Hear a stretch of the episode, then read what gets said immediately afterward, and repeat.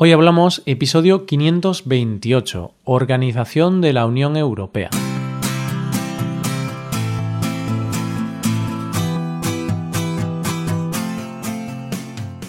Bienvenido a Hoy Hablamos, el podcast para aprender español cada día. Ya lo sabes, publicamos nuestro podcast de lunes a viernes. Puedes escucharlo en iTunes, en Android o en nuestra página web. Recuerda que los suscriptores premium pueden acceder a la transcripción completa del audio y a una hoja con ejercicios para trabajar vocabulario y expresiones. Hazte suscriptor premium en hoyhablamos.com. Buenos días, ¿qué tal? ¿Cómo te va, querido oyente? Espero que te interese un poco la política o la economía, porque hoy seguimos hablando del tema del mes, la Unión Europea.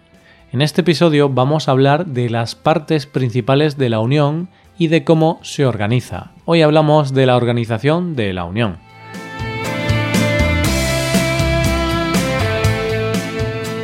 En el programa de la semana pasada hablamos un poco por encima de la Unión, explicamos qué es, por qué surgió y cuáles han sido sus labores más importantes en las últimas décadas, y cómo estas labores han ayudado al porvenir de los países miembros. Hoy quiero hablarte de la organización de la Unión.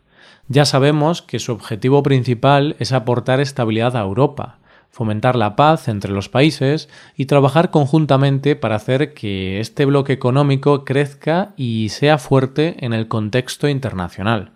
Por eso tenemos una moneda única en 19 países europeos, un mercado común y sin aranceles u otras trabas, tenemos políticas económicas o agrarias para mantener y desarrollar los distintos sectores productivos de nuestro territorio y también existen muchas otras regulaciones, leyes o proyectos para mejorar Europa y la economía o sociedad de los países miembros.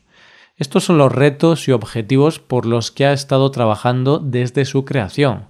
Esta es la base de la unión, es como la Biblia de la unión, por decir de alguna manera. Son principios y objetivos inquebrantables. Pero dentro de estos objetivos y retos generales tenemos otros objetivos más específicos dependiendo del contexto. Es decir, en los años 60, pues un objetivo importante era la estabilización económica y las buenas relaciones entre los países para evitar guerras y seguir manteniendo la paz. Actualmente es difícil imaginar que pudiese haber una guerra entre países europeos, ¿verdad? Ojo, no digo que no la vaya a haber, pues en la vida puede ocurrir de todo, pero es difícil imaginarlo. Por eso, los objetivos en los que se centra este organismo hoy día son más específicos. Pero para entender cómo trabaja la Unión para conseguir estos objetivos, es importante conocer su funcionamiento. Por eso hoy voy a explicar brevemente el funcionamiento de este organismo. La Unión Europea tiene instituciones que la gobiernan y estas instituciones están formadas por partidos políticos de todos los países miembros. La institución más importante es el Parlamento Europeo, que representa la voluntad de los ciudadanos europeos, pues cada cinco años se celebran elecciones y todos los ciudadanos de los países miembros pueden votar al partido político de su país que quieran para que defienda sus intereses a nivel europeo. Este Parlamento es el más importante porque es el que crea las nuevas leyes que afectan a todos los países de la Unión Europea.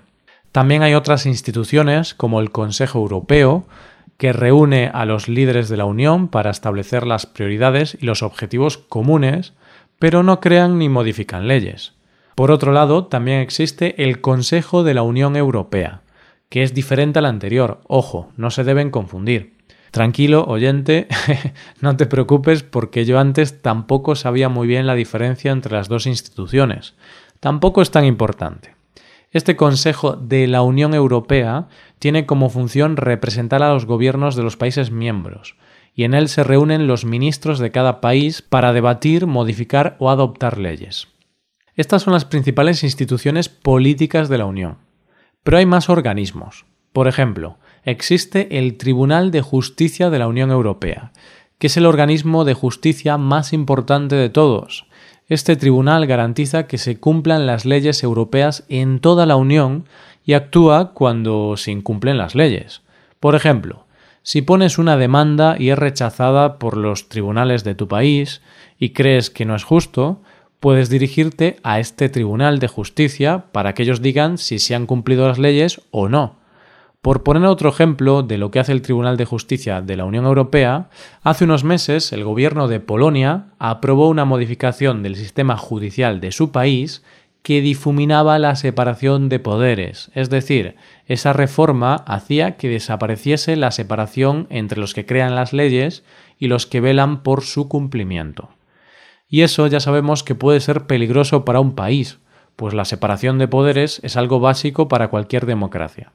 Pues bien, después de la aprobación de esta nueva reforma, el Tribunal de Justicia de la Unión Europea bloqueó esa reforma y ordenó a Polonia suspender la aplicación de esa nueva norma, y ordenó al país mantener en sus puestos a todos los jueces afectados por la reforma y renunciar a cualquier nuevo nombramiento de jueces. ¿Por qué hizo eso el Tribunal de la Unión Europea? Pues porque esa reforma que querían hacer en Polonia iba en contra de los principios básicos de la Unión Europea. Entonces, si un país miembro de la Unión hace algo contrario a los principios y leyes de la Unión Europea, pues el Tribunal de Justicia de la Unión Europea actuará en consecuencia. Vale, pues otro organismo importante de la Unión es el Banco Central Europeo, BCE, ¿Qué hace ese organismo? Pues gestiona la moneda única, gestiona el euro. También establece y aplica la política económica y monetaria de la Unión Europea. Es decir, si hay que imprimir billetes, pues este es el organismo encargado de hacerlo. Si hay que subir los tipos de interés, pues es el Banco Central Europeo quien lo hace. La finalidad principal del BCE es mantener los precios estables, es decir, que no tengamos mucha inflación.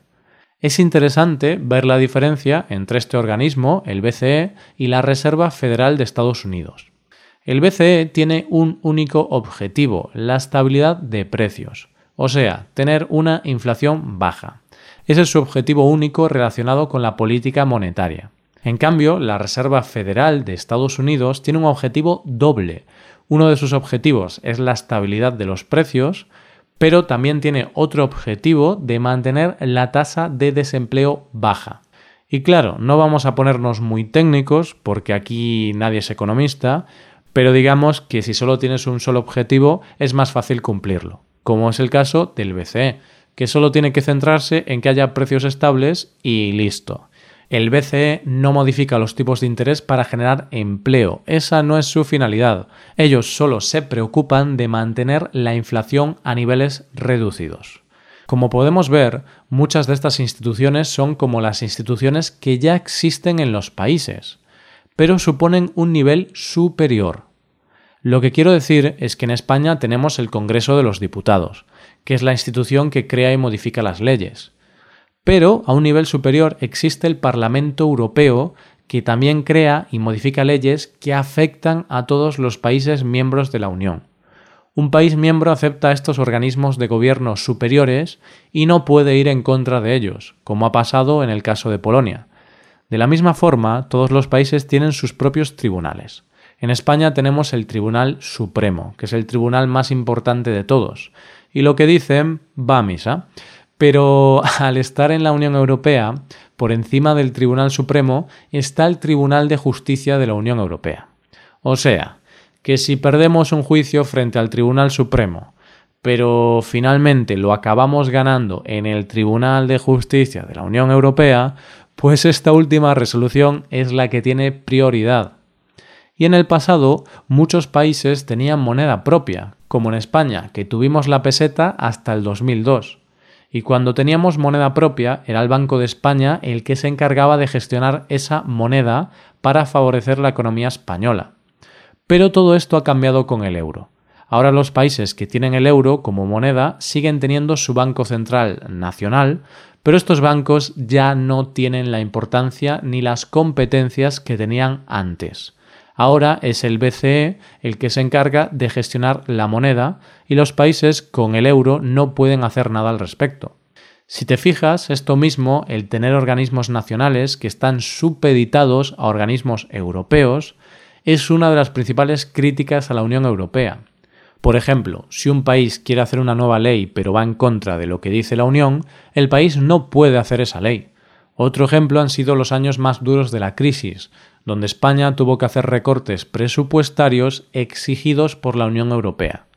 También muchos expertos señalan que el no poder controlar la moneda que hay en tu propio país puede ser perjudicial, porque, por ejemplo, si hay crisis en un país concreto de Europa, pero en los demás todo va bien, pues ese país concreto tiene grandes limitaciones para establecer su propia política económica.